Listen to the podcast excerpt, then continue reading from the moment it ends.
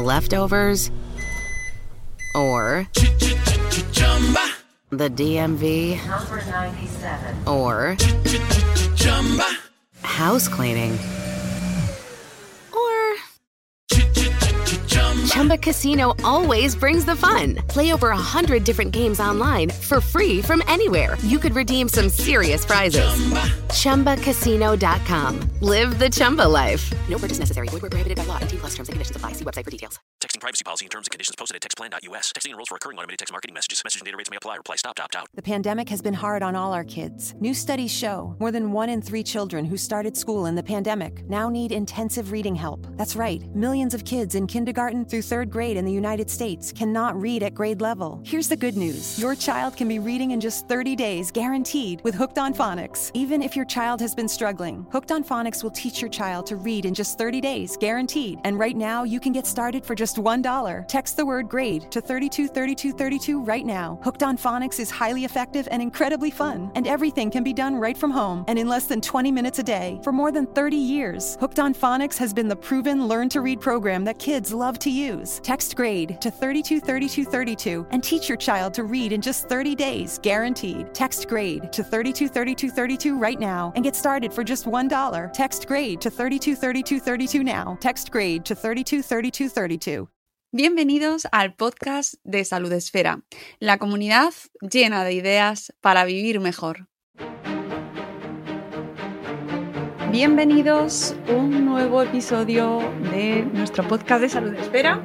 Volvemos en esta ocasión retomando una de nuestras secciones clásicas ya, que hace unos cuantos meses que no nos pasábamos por aquí para repasar eh, pues esto que nos gusta tanto a nosotros de hacer un poco llamada de atención y reivindicar el sentido y el espíritu crítico y la mirada científica y alertar sobre pseudociencia y pseudoterapias, por supuesto, de la mano de nuestra compañera y colega eh, Mati Matarredona. Buenos días, Mati, ¿cómo estás? Buenos días, Mónica. Encantada de volver a estar aquí contigo y con todos los oyentes y fascinada, fascinada de verdad, una alegría muy grande qué alegría volver a escucharte, que hemos pasado esta temporada de calores intensos, pero hemos recuperado por fin ya un poco las temperaturas para poder sentarnos delante de la pantalla y no morir en el intento, Mati, porque esto de alertar contra las pseudoterapias y, avisar a nuestra audiencia de aquellas cosas que se les pueden escapar, pues está muy bien, pero hay que hacerlo con seguridad y, buena temperatura. Prevención de riesgos laborables primero que nada. Exactamente. Entonces, ya una vez que hemos superado esta fase de calor intenso, espero, aunque bueno, en fin, eh, está la cosa un poco regular en ese sentido, pero bueno, recuperando un poco las temperaturas idóneas para poder grabar al menos eh, me mm, encanta poder tenerte aquí de nuevo y qué nos traes en esta sección nuestra de me pareció ver una linda o no tan linda pseudoterapia. Eh, ¿Qué nos traes después de este parón estival? ¿Con qué nos vas a deleitar hoy?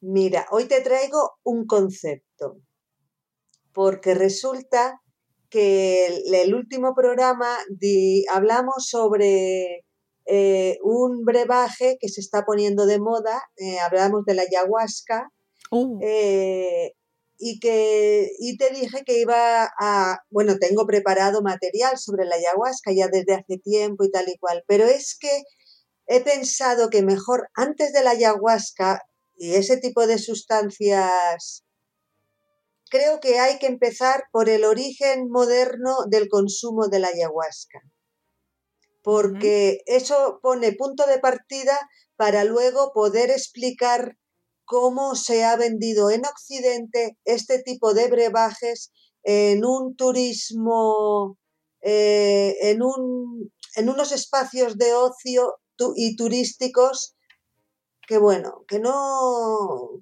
que tienen ahí sus cositas.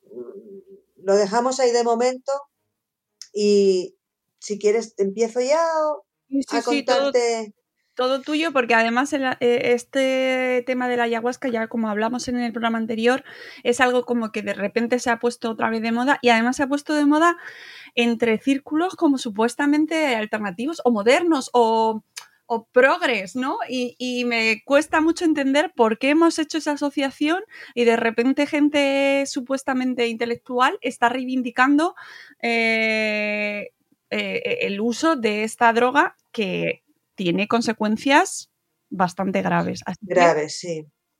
Bueno, pues yo he titulado el, en la entrada de hoy La trampa de los enteógenos. Vale. Y me remonto a,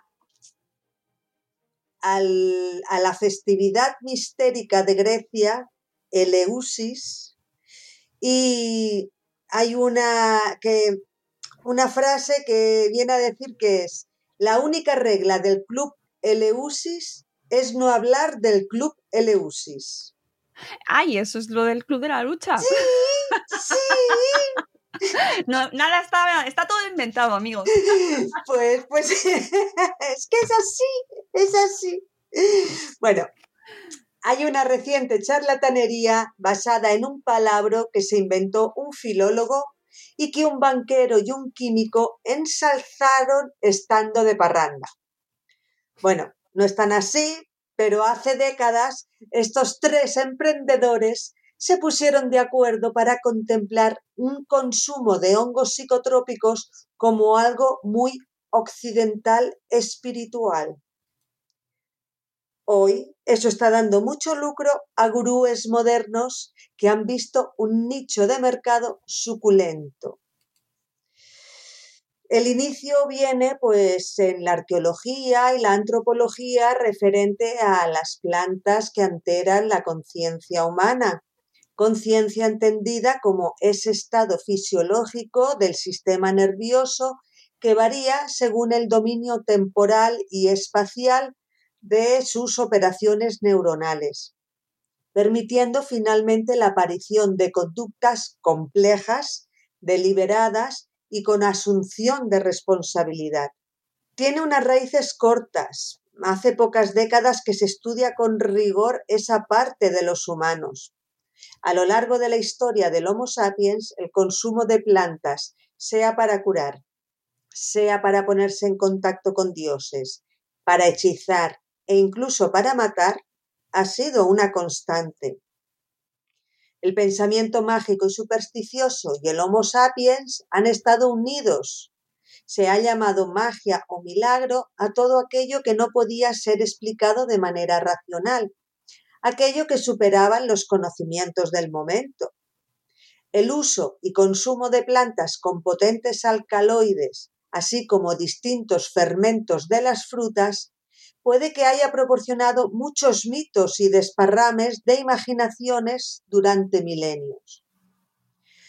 Mm, la cultura es el conjunto de creencias, actitudes, valores, costumbres y pautas de comportamiento de una comunidad humana que son transmitidas por aprendizaje social.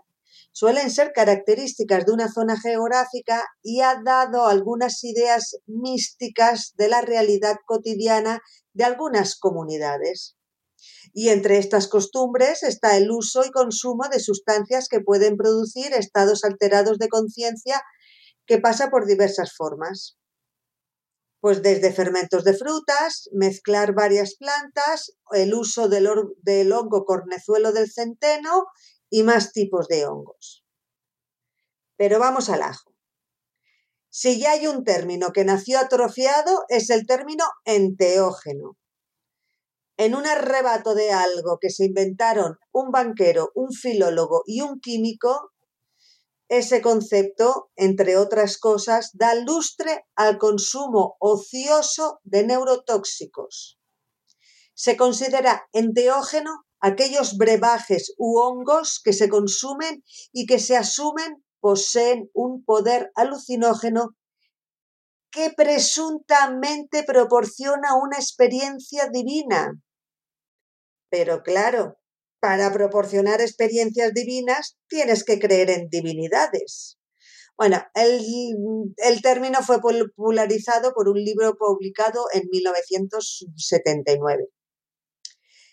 Han vendido que el término enteógeno significa Dios dentro y que con el consumo de neurotóxicos psicomiméticos se accede a ese Dios interior, o más o menos. Sí, nos han vendido que la planta, hongo o sustancia con capacidad de producir alteraciones de la conciencia, lo que llamaron enteógena, son sustancias psicotrópicas de toda la vida, viene a ser como una hierofanía. Y eso es un, acto de manifestación de lo sagrado en una realidad profana. Bueno, y montaron una cultura New Age en torno a esto. Los psicotrópicos son medicamentos u otras sustancias, la mayoría derivada de vegetales, que afectan el funcionamiento del encéfalo y provocan cambios en el estado de ánimo, la percepción, los pensamientos, los sentimientos o y el comportamiento. ¿Y quiénes son los protagonistas de esta historia? Pues un señor que se llamó Robert Gordon Wasson que es considerado pionero de la etnomicología. Pues bien, este señor fue vicepresidente de Relaciones Públicas de la JP Morgan y compañía, esta institución bancaria comercial y de inversión estadounidense. Llegó a ese cargo en 1943. Su aval era las defensas que había realizado a personas con apellido Morgan de supuestos cargos de especulación, intentar influir en historiadores y hacer libros sobre estas defensas fueron ese aval para que adquiriera ese puesto laboral tan significativo. En fin, que era todo un partidazo de las altas esferas sociales de Estados Unidos del momento. Y como tenía mucho tiempo libre entre defensa y defensa de especuladores, le dio por jugar a la micología, esa parte de la botánica que estudia los hongos. Es más, lo consideran el iniciador de la etnomicología, una rama que estudia las relaciones entre los pueblos y los hongos. En 1926, Robert Watson se, Watson se casó con Valentina Pavlovna, y cuenta la leyenda que fue en un paseo durante su luna de miel que vieron algún tipo de hongo y que lo consumieron.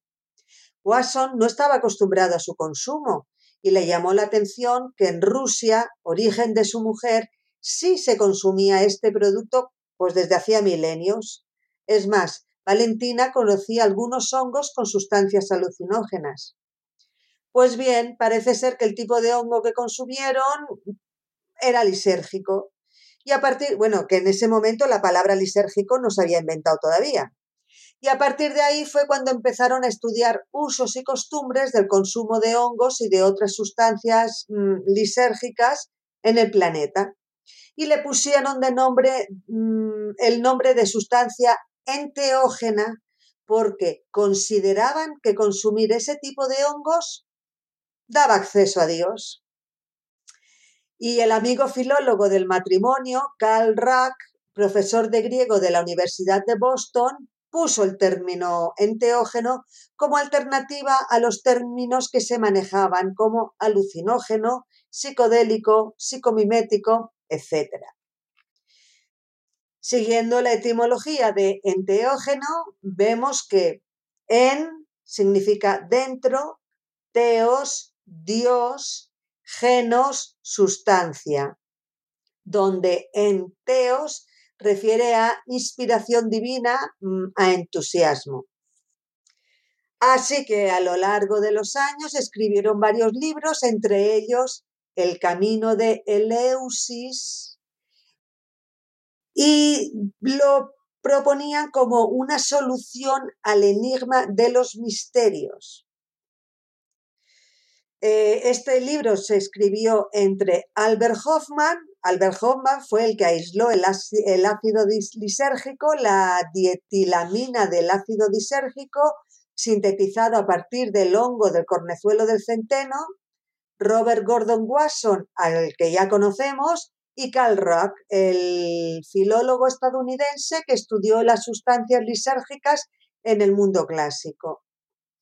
Es un ensayo sobre el uso de sustancias lisérgicas en el templo de Eleusis, en la Grecia clásica, y está centrado en el empleo de alcaloides del cornezuelo del centeno, y se ha convertido en una referencia del empleo de sustancias lisérgicas en religiones antiguas. Pero vamos, repito, que todo esto hace falta considerar y creer que hay un creador y que ha puesto esas sustancias naturales para encontrarlo. Bueno, el rollo de Eleusis viene a ser algo así como que Demeter era la diosa de la cosecha. Su hija Perséfone era una mujer hermosa que fue secuestrada por Hades dios del inframundo, que se enamoró de ella y la convirtió en su esposa, porque pasó a ser la reina del reino de los muertos. Pues después de la desaparición de su amada hija, Demeter vagó por el mundo desesperada para, por encontrarla. Y cuando llegó a Leusis, cerca de Atenas, fue recibida por los reyes Celeo y Triptolomeo, a quienes enseñó el cultivo del trigo. La diosa también eligió este lugar como hogar para su adoración y se construyó un santuario dedicado a ella en aquella ciudad. ¿Esto no te parece a ti como las apariciones marianas que luego aparece una catedral ahí? Pues ya ves. Con lo que hablábamos antes, que no hay nada inventado, que esto ya, está. Sí, sí, diferente nombre, pero al final nos vamos a los mismos conceptos, casi. Ahí está. Pues el libro El camino a Eleusis comienza así. Enteógenos, Dios dentro de nosotros, sustancias vegetales que cuando se ingieren proporcionan una experiencia divina. En el pasado solían ser denominadas alucinógenos, psicodélicos, psicomiméticos, etc. Términos que pueden ser objetados seriamente un grupo encabezado por el estudioso de Grecia Karl A. P. Rack propone enteógeno como una designación que llena por completo las necesidades expresivas y que además capta de manera notable las ricas resonancias culturales evocadas por dichas sustancias, muchas de ellas fúngicas en vastas regiones del mundo durante la pre y la protohistoria. Y así te han cambiado un concepto que se han sacado de la manga y te lo han vendido como algo progre, moderno, mm, no sé, todos los adjetivos que dijiste antes, pues míralo, así fue. Esta fue la magia que hicieron. Sí, sí. Con el aval de, de un señor que trabajaba en la JP Morgan, ojo, que no era un don nadie, ¿eh? Que... menuda mezcla. Ahí está. Bueno, pues por décadas han comprado este término con esta definición tan mística. Porque a Card Rack, me he equivocado aquí, es una R, no una T, eh, se le puso entre ceja y ceja que lo que se conoce por los misterios de Eleusis, una festividad griega con origen mil años antes de Cristo, o sea, antes de nuestra era, pues que, la, que los hongos lisérgicos y el propio cornezuelo de centeno tenían un papel principal. Y con estos ingredientes pusieron más enigmas a los misteriosos secretos de un, de un mito del mundo clásico.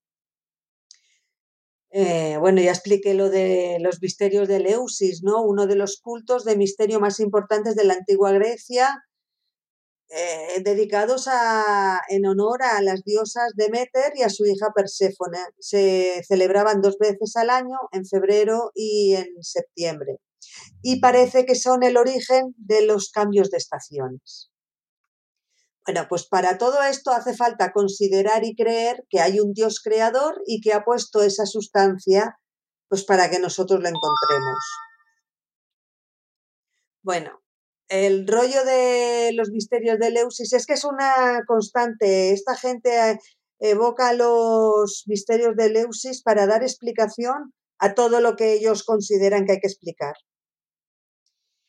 Y supuestamente en esa fiesta que solamente podían ir los griegos que no hubieran cometido asesinato, una vez al año, una vez en su vida podían ir nada más. Y dicen que Aristóteles, Platón, Cicerón y no sé cuántos, Cicerón, bueno, filósofos griegos dicen que fueron muchos. Que mientras estaban en esa fiesta tomaban una pócima sagrada que se llamaba el quiqueón. Bueno, pues esa pócima era tan sagrada que nadie sabía de qué estaba hecha esa pócima. Y que luego quien ahí había vivido esa experiencia tenía como un antes y un después en su desarrollo vital. Pues eso ha quedado, ha trascendido y ha llegado hasta nuestros días y dicen que, entre otros ingredientes de esa, de esa pócima sagrada, está pues el cornezuelo del centeno. Vamos, que se ponían ciegos de tripi esta gente. Bien, pues en otro libro que escribió Wasson, que se llama La búsqueda de Perséfone, los enteógenos y los orígenes de la religión, eh, el palabra enteógeno es una constante y el mito de Perséfone y Demeter es otra constante en esta gente. Eh, alegan que el culto al hongo es la más antigua de las devociones humanas. Y en este libro exploran una hipótesis que supuestamente une la botánica, la antropología, la mitología y la espiritualidad. Y se inventan una aventura antropológica que reconsidera el punto de origen de los rituales espirituales. Expone que los psicotrópicos, los alucinógenos, los psicodélicos están en el origen de las religiones y desarrollan la hipótesis de que diversas plantas con propiedades alucinógenas han sido utilizadas como parte de complejos sistemas mágicos religiosos y de métodos de sanación psicoespiritual. Considerar que los alucinógenos nos ponen en contacto con Dios para describir embriagantes chamanismos y alabar sustancias productoras de éxtasis, vende. Éxtasis entendido como la separación del alma al cuerpo, un fenómeno intrínseco al cerebro humano, o eso dicen. Bueno, total, que a finales de 1945 la agencia de inteligencia norteamericana, la famosa CIA, pues estaba muy interesada en las investigaciones sobre drogas psicotrópicas con miras a su aplicación a una posible guerra química contra la Unión Soviética. ¿no? Pues estamos ya empezando la Guerra Fría y había que utilizar todo lo que tenían a su alcance. Pues en poco tiempo esto llevaría a la circulación descontrolada de sustancias alucinógenas como el LSD y otras drogas que culminaría en los años 60 con la psicodelia hippie. Pero seguimos con el matrimonio Robert Watson y Valentina Pavlovna, que Robert Watson desde 1953 viajó a México repetidamente. El inicio fue una carta de Robert Grace, el escritor y erudito británico. Robert Grace es el que hizo Yo Claudio. ¿Te acuerdas de Yo Claudio? Bueno, una, pues mezcla, ¿no? Es que, es que es apasionante esta historia, y me encanta por eso, porque ahí empiezan a salir nombres y... Bueno, pues Robert Grace, que envió a los guasos un recorte de prensa en el que menciona un artículo de Schultz sobre rituales con hongos en un pequeño pueblo mexicano eh, de Osaka. Y tras varios viajes de sondeo a tierras mexicanas, pues en la noche del 29 de junio de 1955, Robert fue admitido a una velada con hongos sagrados bajo la guía de la mítica María Sabina. Leftovers. Or the DMV. Or house cleaning. Or Chumba Casino always brings the fun. Play over a hundred different games online for free from anywhere. You could redeem some serious prizes. ChumbaCasino.com. Live the Chumba life. No purchase necessary. Void prohibited by law. 18 plus terms and conditions apply. See website for details. María dio a conocer a Robert Watson el alcaloide triptamínico llamado silobicina presente en los hongos que María usaba para conectar con experiencias visionarias. Esta curandera mazateca María Sabina ha pasado a la historia por ser la gran sacerdotisa mexicana de los hongos alucinógenos. Falleció en 1985. Salió en la revista Life en 1957 y a partir de ahí miles de personas se interesaron por el uso de los hongos alucinógenos en México. María Sabina llamaba a los hongos alucinógenos sus niños santos. De esta experiencia sacaron el matrimonio Watson y sus amigos el libro publicado en 1968, El hongo maravilloso Teonanacal. Este libro está dedicado a las investigaciones etnomicológicas en tierras mexicanas de, de Robert Watson. Cuenta el famoso encuentro con María Sabina y una narración de las veladas chamánicas con estos hongos y hasta estudia el empleo de los hongos en las antiguas culturas mesoamericanas. El teonanacalt es el hongo sagrado para los antiguos aztecas. Este hongo sagrado es parte de los hongos silocibios de México, conocido desde los tiempos previos de la conquista. Su nombre científico es Panaeolus campanulatus y la variación sprintinus. Bueno, yo lo dejo ahí, está apuntado. Luego en el papel que te paso está apuntado que, para leer esto. sí, sí, tendréis, tendréis todas las notas de las referencias, la fuente, los nombres en, en, el post de Salud Espera, como siempre. Sí, y aunque es mejor, es mejor conocido como silovice mexicana.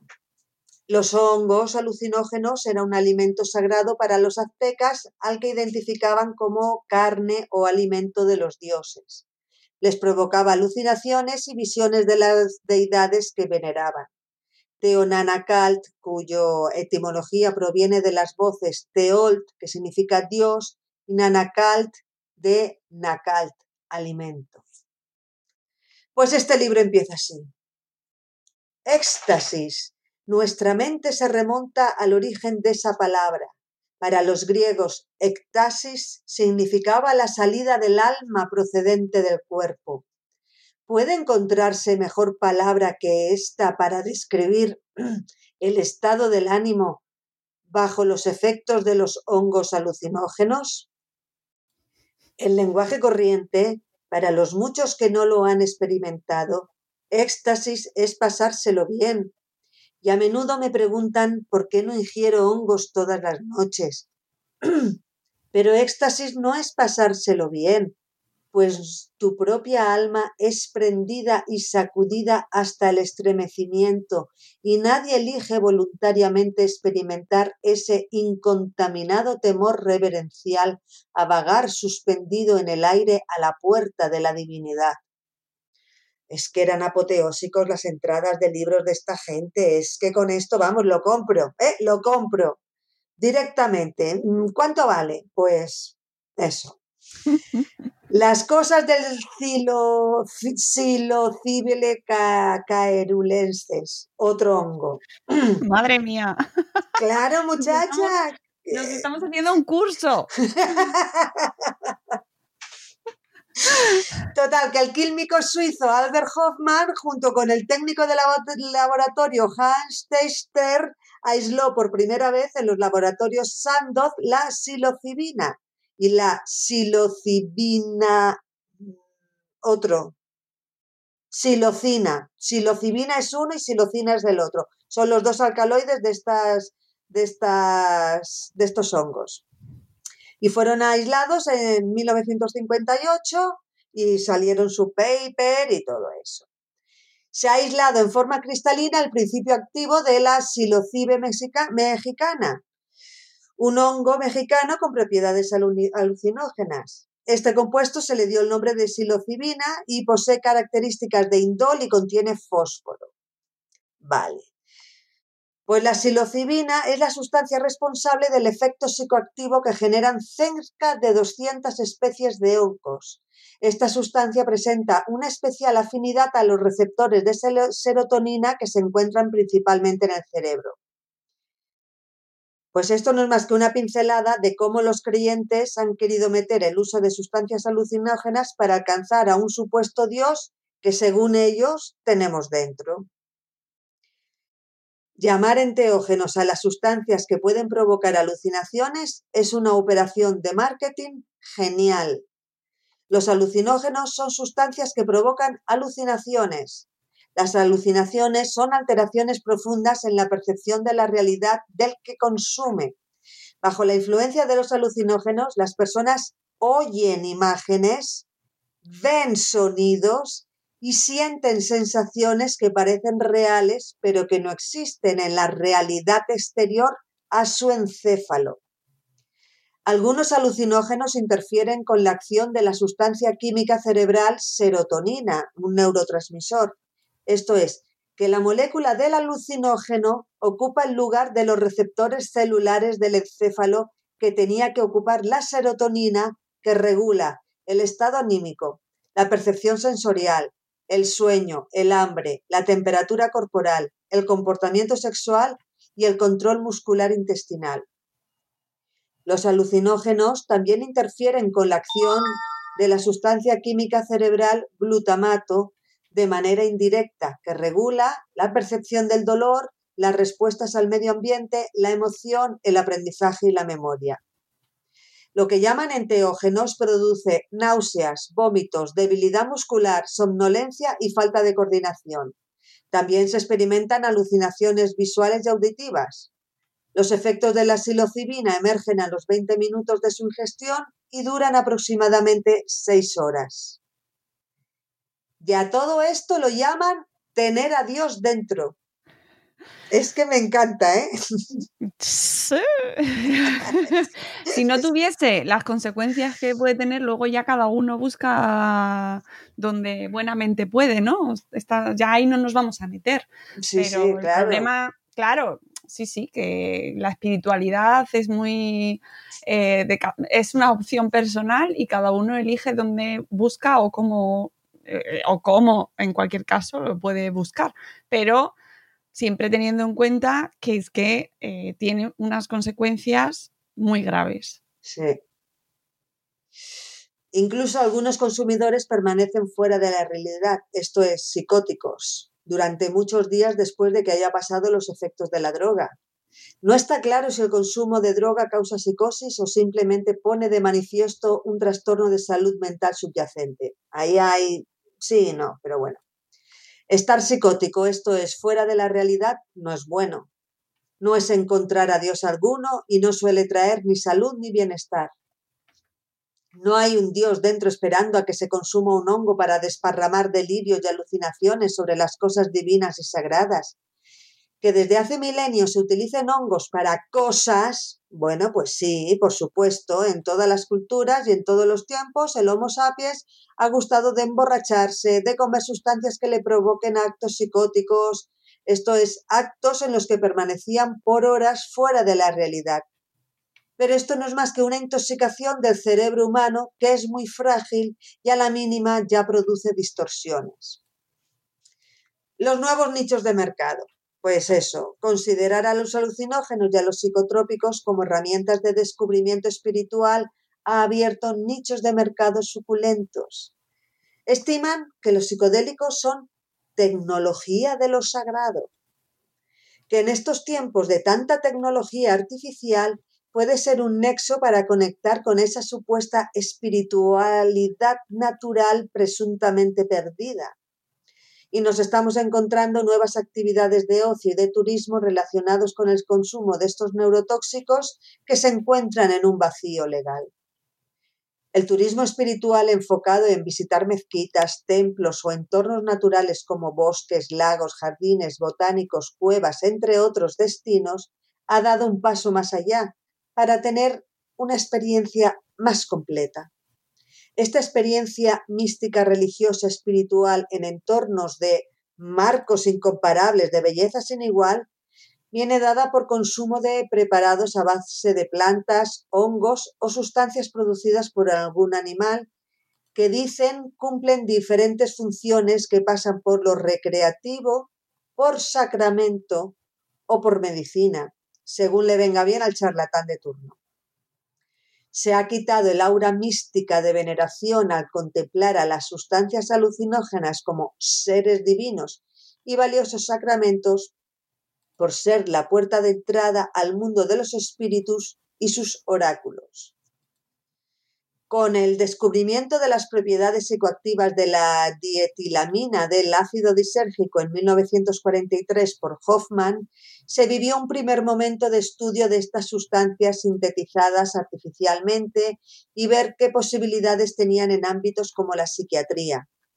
Años más tarde se produjo un parón porque pusieron a estas sustancias en el ojo de la ilegalización junto con otras sustancias como la cocaína y la heroína. A partir de 1990 se retomaron estas investigaciones con fuerza.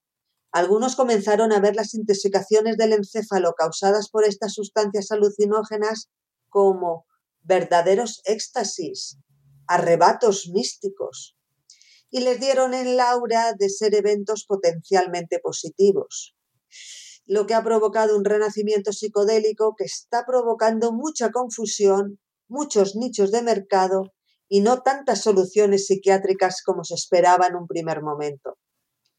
Venden como una vía que se encuentra entre la religión y la salud una serie de retiros de fin de semana con una palabra viejoven, la espiritualidad. ¿Y qué es la espiritualidad? pues son palabras que como las cuestiones filosófico-religiosas que desencadenan dentro, según el autor que se consulte, tendrá una respuesta u otra. Esto de la espiritualidad inducida por psicotrópicos ha dado pie a que se perciba unas sustancias psicotrópicas que licitan estados alterados de un presunto y supuesto bienestar y en algunos casos significado personal, pues como medios para llegar al dios de turno. Y las utilidades médicas. Pues desde 1950 se están estudiando las posibilidades médicas y psiquiátricas de estas sustancias. No, no es nuevo. Se empezó con la dietilamina del ácido disérgico cuando Hoffman la sintetizó. Cada vez que aparece una molécula psicotrópica se estudia, se investiga. Lo que personalmente cuando me ponen la palabra enteógeno en cualquier descripción que quieran dar apariencia científica, a mí ya me chirría todo. Lo enteógeno no pertenece al mundo científico. Puede pertenecer al mundo del conocimiento, sí, claro, puede pertenecer al mundo de la literatura, puede incluso tener connotaciones religiosas o espirituales si se creen religiones, dioses y espíritus, lo acepto. Que las referencias que se hagan en base a mitos mistéricos de Eleusis forma parte del marketing. Vender misterios siempre ha dado rédito, sino que se lo digan a las religiones. Durante décadas se ha puesto el pensamiento mágico e irracional en cuestiones no literarias, por delante del conocimiento con rigor. En los artículos en los que la palabra enteógeno no aparece, artículos que intentan explicar el uso de la psilocibina para tratamiento del trastorno del ánimo en sus vertientes más graves, artículos en los que se van comparando dosis, tratamiento y demás formas de estudiar la fenomenología que se produce ante el consumo supervisado de estas sustancias, hay signos que dan esperanza, pero no hay certezas. Aún. Y no, no me vale que me digan, es que la psilocibina tiene un efecto medible y comparable en casos de depresión severa. Cuando la molécula activa llamada psilocibina pueda suministrarse en una pastilla con una dosis exacta y con unos estudiadísimos efectos secundarios, con los consiguientes mecanismos farmacológicos para contrarrestar los efectos secundarios, entonces hablamos. Mientras tanto, lo que hoy se encuentra en pañales de la investigación no puede elevarse al rango de cosa hecha. No, para nada. Ojalá, ojalá fuera así que la psilocibina o cualquier otra sustancia o molécula activa, alcaloide, etcétera, se pudiera usar para manejar la depresión severa. La depresión severa es una de las cosas más feas que le puede pasar a un humano. Así que no, que no vengan vendiendo votos caras Normalmente estos cantos de sirenas disfónicas vienen en webs y de consultorios de lo que llaman lo alternativo.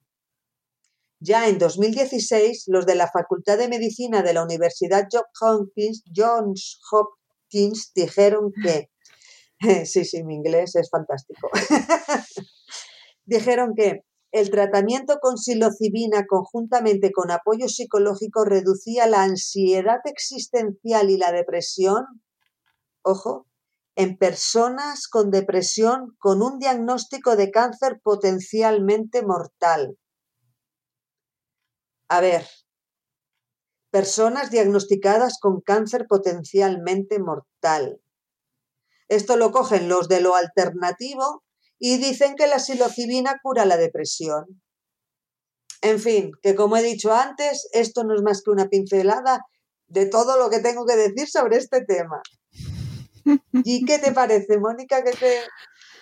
Bueno, mm, que da mucho que pensar y recupera un patrón que ya hemos visto en otras ocasiones, ¿no? Sobre esa base que se utiliza para fundamentar eh, tanto terapias como productos, o el uso de esos productos, ¿no? Aportándole ahí como una sustentación filosófica o religiosa que se precisa en muchas ocasiones, ¿no? Es como ponerle ahí la justificación. Ahí está. Y yo creo que ante los nichos de mercado que están apareciendo sobre estos retiros de fin de semana espirituales que, uh. que aportan el valor añadido del consumo de, de, diversos alcaloides, ¿de dónde viene? ¿De dónde viene esto de, de encontrar a tu Dios dentro de ti?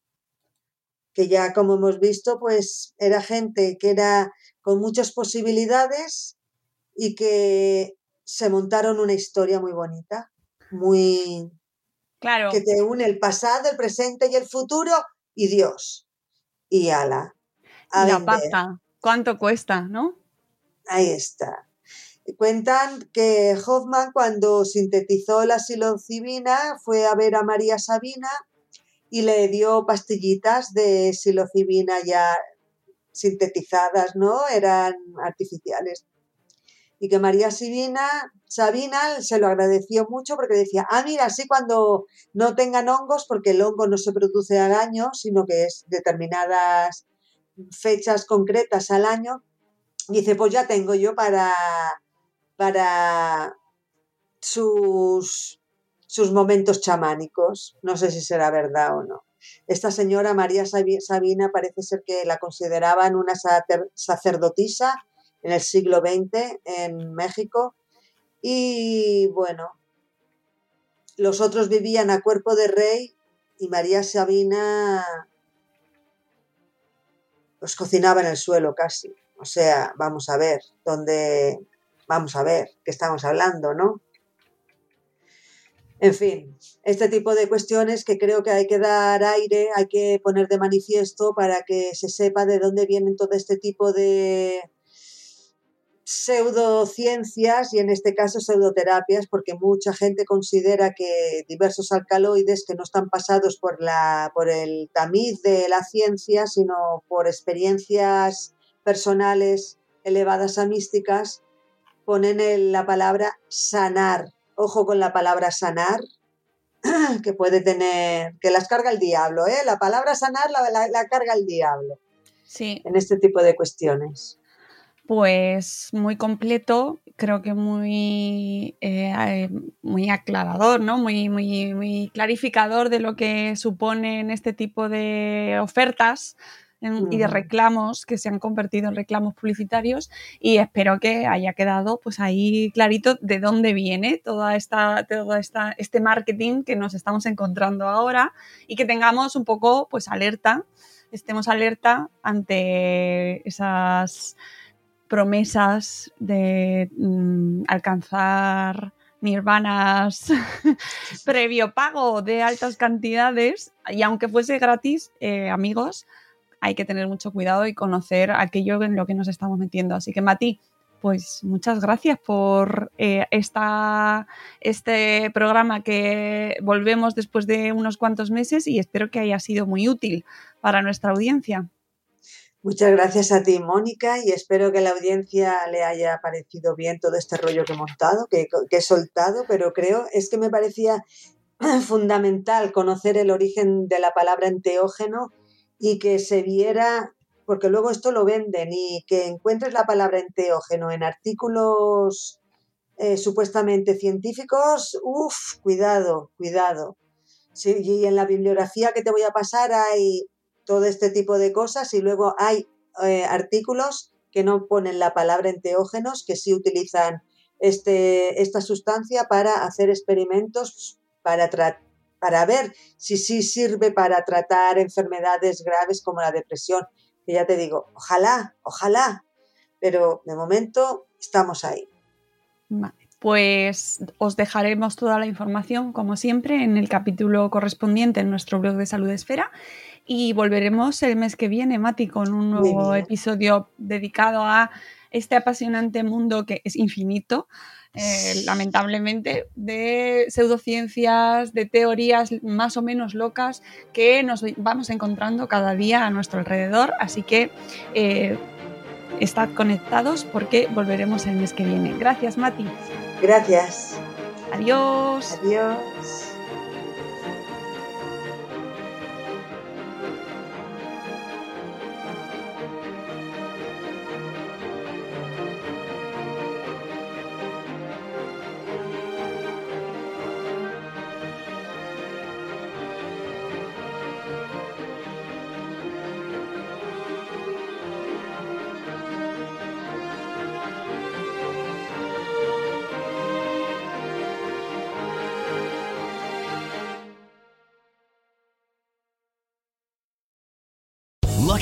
Casino asking people what's the weirdest place you've gotten lucky? Lucky? In line at the deli, I guess? Aha, in my dentist's office.